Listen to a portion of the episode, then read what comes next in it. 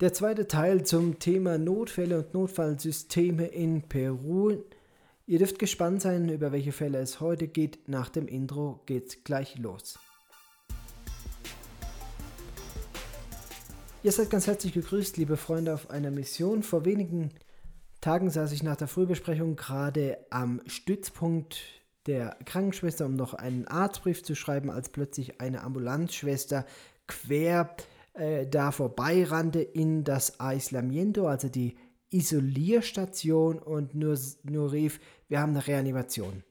Nun, seit es Covid gibt, äh, haben wir das in der Klinik so eingerichtet, dass Notfälle, von denen man nicht weiß, ob sie Covid haben oder nicht, erstmal notfallmäßig in der Isolierstation behandelt werden. Das heißt also, das Pflegepersonal muss sich ankleiden, mit Schutzmaßnahmen dann dahin gehen. Und äh, ich ließ also alles liegen und stehen, war mir nicht sicher, ob überhaupt ein Arzt da wäre. Und ja, habe mich dann also zügig angekleidet, so ein muss man eben so einen Schutzmantel anziehen, so einen, so einen Überzug über die Klamotten, Handschuhe, Schutzbrille und so weiter.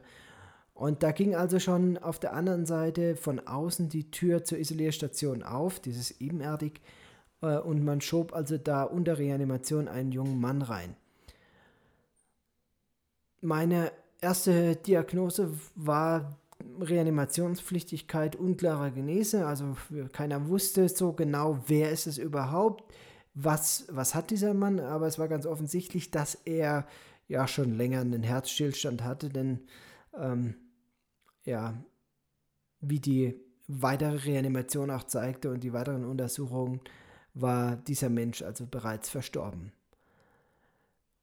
Im Nachhinein war also dann klar, dieser junge Mann hatte eine chronische Erkrankung, eine chronische Vorgeschichte, aber ohne dass er deswegen jetzt hätte versterben müssen. Aber offensichtlich hatte er äh, Probleme mit der Atmung, beziehungsweise äh, daheim hatten sie es festgestellt, dass es ihm nicht gut ginge.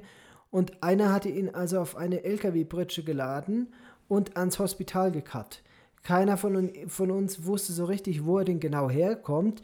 Und die Krankenschwester sagte mir nur, also die, die für die Triage draußen äh, am, am Eingang der Klinik verantwortlich war, sie hätte beobachtet, dass der Fahrer also äh, vorgefahren wäre, dann hinten am LKW die Pritsche aufgemacht hätte und dann gedrückt hätte. Also es musste sich wohl dabei um den Vater des jungen Mannes gehandelt haben oder zumindest einen Verwandten. Ähm, wie man der, der Beschreibung entnehmen konnte, musste der ihn offensichtlich bewusstlos oder gar tot ans Hospital gekarrt haben und dann, ich sage jetzt mal alibimäßig, aber ich denke schon, dass er es ernst gemeint hat, dann noch gedrückt haben in der Hoffnung, dass man da dann vielleicht den irgendwie nochmal wiederbeleben könnte. Und unter diesem Vorzeichen. Und mit dieser Information kam dieser junge Mann eben in die Ambulanz. Und ich glaube, es ist kein Geheimnis und es wundert auch niemanden, dieser Mann hat nicht überlebt. Und das zeigt mir immer wieder, das zeigt mir immer wieder ja die, die Vor- und die Nachteile des Rettungssystems, denn wenn hier oben in den Bergen jemand einen Herzinfarkt hat oder ja was aspiriert hat, also zeitkritische Notarzteinsätze, wie wir sie in Deutschland nennen, dann ist das ganz schnell tödlich und äh, es, ex existiert einfach kein System, dass so jemand gerettet werden kann, denn dafür ist viel zu viel Zeit vergangen. Wenn der aus dem Nachbarort mit einem LKW auf der Pritsche tot hier angebracht wird und man dann nach einer vielleicht viertelstündigen Fahrt versucht äh, zu drücken, Herzdruckmassage zu machen, dann ist also der Zug inzwischen längst abgefahren. Nächster Fall. Auch wieder ein Einsatz im Aislamiento. Wieder saß ich also zufällig da, wo die Krankenschwestern der Krankenschwesterstützpunkt ist und hatte eben mitbekommen, dass es ein, eine junge, dass eine junge Frau äh, eingeliefert wurde, die sich vergiftet hatte. Es war also eine junge Mutter, offensichtlich Mutter von drei Kindern. An dem Körper hatte man, konnte man mehrere blaue Flecken sehen. Es war also schon auch davon auszugehen, dass sie keine, keine leichte, kein leichtes Leben hat und vielleicht auch zusätzlich einen gewalttätigen Ehemann. Aber wie auch immer, also diese Fra dieser Frau war offensichtlich alles zu viel geworden und sie hatte sich mit einem Pflanzenschutzmittel vergiftet.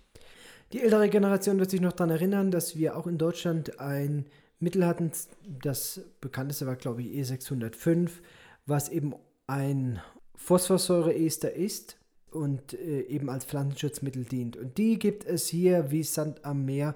Überall an jeder Ecke kann man sich eben dieses Pflanzenschutzmittel kaufen. Und es ist die häufigste Art, sich hier in den Bergen umzubringen, wenn man denn einen Suizid plant. Nun, in diesem Fall war es eben so, die Mutter war mit den Kindern daheim, hatte diesen Becher voll getrunken, wollte sich eben umbringen, hatte dann erste Symptome bekommen und hatte dann von sich aus die Bomberos, also die Freiwillige Feuerwehr, die ja die Rettung hier übernehmen, angerufen. Die haben sie dann eben ins Hospital gebracht. Da war sie noch ansprechbar, hatte auch einen Kreislauf. Ein ganz typisches Symptom ist, dass diese Patienten schwitzen am gesamten Körper, eben auch speicheln und äh, auch da es eben dann zu respiratorischen, also Atmungsproblemen kommen kann. Nun, die erste Therapie ist äh, Monitoring, natürlich gucken, wie ist die ähm, Sauerstoffsättigung, wie hoch ist die Herzfrequenz, auch das ist ein, eine ähm, Nebenwirkung oder ein, ein Effekt, dass das Herz langsamer schlägt. Und dann müssen unter Schutzmaßnahmen, also man muss sich selber davor schützen, da mit dem Schweiß oder den, den nassen Klamotten in Berührung zu kommen, am besten doppelte Handschuhe anziehen, musste man die dann eben komplett entkleiden, Magensonde legen, Magen ausspülen, dieses ganze Zeugs raus, literweise mit Kochsalz, bis irgendwann nur noch klare Brühe kommt, dann noch, zumindest ist es hier der Standard, Kohle hinterher und überwachen. 48 Stunden musste diese Patientin überwacht werden und ich kann sagen, wir haben dieser Frau bei uns im Hospital mit dieser Behandlung das Leben gerettet und eine Kleinfamilie mit oder eine Familie mit drei Kindern, mit drei Kleinkindern, hat also ihre Mama wieder zurück. Keine Frage, die Behandlung ist natürlich ein bisschen komplexer. Man muss eben da auch medikamentös zum Beispiel mit Atropin äh, gegensteuern und es gibt noch viele andere Symptome wie Inkontinenz, äh, Durchfälle, Übelkeit, Erbrechen, äh, Krämpfe und äh, ähm, Muskel, also ja, Muskelkrämpfe und so. Das möchte ich jetzt eigentlich fachlich auch gar nicht so weit ausführen, aber diese Frau hat überlebt, diese kleine äh, Kleinkinder, diese Familie hatte also ihre Mutter zurück. Anderes Beispiel. Eines Morgens, auch wenige Tage jetzt her, kommt der unfallchirurgische Kollege, der in der Nacht Dienst hatte, in die Frühbesprechung und berichtet über die Neuaufnahmen in der Nacht. Und da habe er eben einen Patienten aufgenommen, der sich wohl nicht in suizidaler Absicht äh, auch vergiftet hatte, aber mit einem anderen Wirkstoff, nämlich mit Chlorphenapyr. Chlorphenapyr, das sagte mir erstmal nichts, man musste selber googeln. Wie gesagt, wir haben ja hier diese äh, organischen Esterverbindungen, die da äh, primär genutzt werden, um sich umzubringen, aber ganz offensichtlich hing, hing es, hieß es also dieses, dieser, dieses Pflanzenschutzmittel, mit dem er sich vergiftet hatte, dass eine neuere Generation, das gäbe es ja zwar auch, aber es sei eben nicht so weit verbreitet und es würde eben nicht die typischen äh, Nebenwirkungen haben oder Wirkungen haben, die ich ja vorhin beschrieben habe, ähm, sondern hätte also ganz eigene ähm, ja, Wirkungen auf den menschlichen Körper. Ganz interessant dabei war, dieser Mann hatte sich also nicht absichtlich vergiftet, der hatte das Zeug also nicht becherweise gesoffen, sondern der hatte damit seine Tomaten eingesprüht und ganz offensichtlich war der Wind schlecht gestanden und er hatte also, weil er keine Schutzmaßnahmen, also keine Maske in dem Fall anhatte, offensichtlich davon inhaliert von diesen Tröpfchen und er hatte dazu, da sagte er später, beide Hände äh, vom Anrühren irgendwie nass. Also es war nicht so, dass er jetzt am ganzen Körper damit gebadet hätte, das irgendwie getrunken hätte, sondern es war lediglich so, dass die wohl an den Händen mit diesem Pflanzenschutzmittel in Berührung kam und durch unglückliche Umstände offensichtlich auch davon inhaliert hätte. Ja, Literaturrecherche sah ziemlich übel aus. Also wenn die Dosis hoch genug ist, 100% Mortalität. Wir haben ihn also auch äh, auf die Isolierstation aufgenommen, haben ihn ja medizinisch behandelt. Und bei ihm war ganz auffällig von Anfang an, also er hatte eine wahnsinnige Ausscheidung, also über die Haut. Er war den Tag und die Nacht klatsche nass. Die Klamotten konnte man ausfringen, so nass waren die. Und die Aufgabe bestand eben mit IV, also über die Vene, ähm, Flüssigkeitszufuhr, ja, sein Elektrolythaushalt und eben auch seine, äh, sein, sein Flüssigkeitshaushalt ja, äh, aufrechtzuerhalten. Nun ganz interessant, das ist so ein Side-Effekt. Äh, die Firma BASF aus Deutschland, die kennt ja jeder, glaube ich, hat 2010 äh, ein Produkt auf den Markt gebracht, das also auf Basis von Chlorphenapyr entwickelt wurde. Und das sind eben imprägnierte Netze, Moskitonetze, die seit 2017 auch von der Weltgesundheitsorganisation zur Malaria-Prophylaxe empfohlen werden. Also das ist ein Medikament, das in manchen Afrikanern oder äh, eine Substanz, die in, die in manchen äh, afrikanischen oder auch asiatischen Haushalten in der Fensterscheibe hängen, damit eben die Moskitofliegen daran sterben. Aber zurück eben zu diesem Fall. Er schwitzte also und wir hatten alle Mühe damit, aber es gelang über Tage eben, seinen Kreislauf stabil zu halten. Er musste nicht auf die Intensivstation und äh, er bekam eben im Wesentlichen Flüssigkeit, Flüssigkeit, Flüssigkeit. Tag Nummer 7. Am Tag Nummer 7, es war zufälligerweise der Geburtstag von Klaus Dieter John, der 60. Geburtstag. Da hatten wir also in der Kapelle eine Veranstaltung. Wir äh, waren da äh, zusammengekommen und um sein mit, mit dem nötigen Abstand, aber auch mit, mit Masken und so, wie man das halt macht. Äh, ein paar Redner hatten Ansprachen gehalten und so. Und e, eben Klaus Dideon zum Geburtstag gratuliert. Ich hatte da beobachtet, dass eine Krankenschwester seitlich zur Tür reinkam und die Martina John dann abgerufen hatte, weil sie, weil irgendwie ein Notfall passiert sei. Und später stellte sich dann raus, ja, es ging also um jeden Patienten mit dieser Vergiftung. Also Mitte 40 der eine Woche vorher seine Tomaten mit diesem ähm, mit dieser Substanz, dem, dem Insektenvernichtungsmittel Chlorphenapyr, äh, eingesprüht hatte und sich dabei versehentlich selbst vergiftet hatte. Der war jetzt offensichtlich durchgedreht und äh, die Krankenschwestern konnten sich also nicht mehr helfen. Er hatte sich den Katheter geblockt gezogen, die Infusionsschläuche rausgezogen und äh, also total durchgedreht, ja. Und er musste dann äh, auf die Intensivstation, um dort sediert zu werden, damit man ihm zumindest ja weiterhin Flüssigkeit geben kann und so weiter. Wir hatten uns erstmal gar nichts dabei gedacht, naja, vielleicht 48 Stunden, dann ist es wieder normal. Aber die genauere äh, Recherche der Literatur ähm, ja, deutete darauf hin, dass das, was jetzt passiert war, ganz offensichtlich in eine Nebenwirkung dieses, dieser Vergiftung war und die ja mit dem Tod oder enden würde.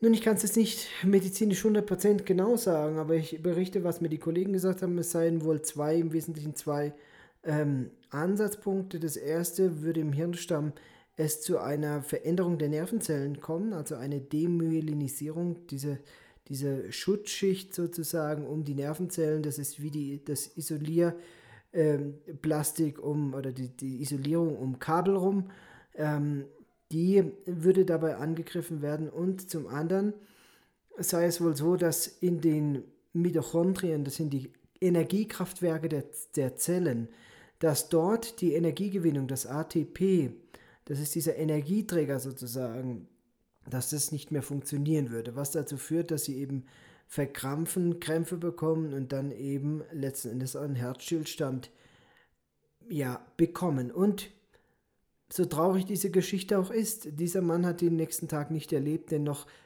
vor Einbruch der Dunkelheit hatte er auf der Intensivstation einen Herzstillstand, wurde noch wiederbelebt oder versucht wiederzubeleben, völlig ohne Erfolg. Dieser Mensch hat sich versehentlich durch Unwissenheit oder Leichtsinn selbst vergiftet und war da daran eben verstorben. Ein total tragischer Verlauf, ein tragischer Fall. Die Familie war außer sich natürlich, wie es sein kann, dass der Papa jetzt plötzlich tot ist, aber wir, wir haben nachträglich eben Literaturrecherche betrieben und es scheint so, dass wenn die Dosis nur hoch genug ist, und das war in diesem Fall der Fall, und die entsprechenden Symptome auftreten, man eigentlich die sieben Tage auf seinen Tod warten kann. Und das ist für mich also diese gruseligste Vorstellung gewesen. Dieser Mann wusste nichts von seinem Pech. Wir alle wussten es ehrlich gesagt nicht. Wenn wir es gewusst hätten, ich weiß nicht, was wir anders gemacht hätten, aber es ist offensichtlich so, dass man mit dieser Vergiftung, mit der entsprechenden Dosis, ohne jedes Gegenmittel, es gibt keine Möglichkeit, das zu behandeln, außer sozusagen auszusitzen und zu hoffen, dass, dass man eben die Prozesse, äh, ja, die, die Kreislaufprobleme und so in den Griff bekommt, eben durch die Flüssigkeitsgabe zum Beispiel. Aber dieser, dieser Mann hatte eben durch diesen Leichtsinn, weil er an dieses hochgiftige Zeugs gekommen ist, sich beim Tomatenspritzen äh, selbst ja, umgebracht und hatte eben sieben Tage darauf warten können, dann letzten Endes diesen Effekt in seinem Zentralhirn oder im Hirnstamm zu haben, was ihn dann umgebracht hat. Ja, das waren jetzt mal notfallmedizinische Fälle hier aus Peru. Ganz interessante Geschichten, auch Geschichten, die man so im Alltag in Deutschland nicht zu Gesicht bekommt. Also ich hatte solche Vergiftungen nie gesehen. Natürlich Verkehrsunfälle, Tote bei Verkehrsunfällen, das alles schon. Äh, darum ging es ja im letzten Podcast. Aber ihr seht, äh, ja, auch hier wird man immer wieder mit neuen Herausforderungen konfrontiert und das ist das, was meine Arbeit hier so spannend macht. Gerade die notfallmedizinische Versorgung von Patienten. Das ähm, ist zwar ein untergeordneter Teil im Moment, weil ich primär natürlich als Urologe hier bin und viele Prostates operiere. Vielleicht mache ich darüber auch mal noch einen Podcast, was auch mein, mein hauptsächliches Tageswerk ist. Aber hin und wieder gibt es dann doch ganz, ganz spezielle und spannende Fälle, die man so ähm, in Deutschland nicht sehen würde. Also ich verabschiede mich hier aus Kuravasi. Ich wünsche allen ähm, ja, die nötige Wachsamkeit, gerade jetzt in der aktuellen Corona-Situation. Ich verabschiede mich bis zum nächsten Mal, wenn es wieder heißt, seid ganz herzlich gegrüßt, liebe Freunde auf einer Mission.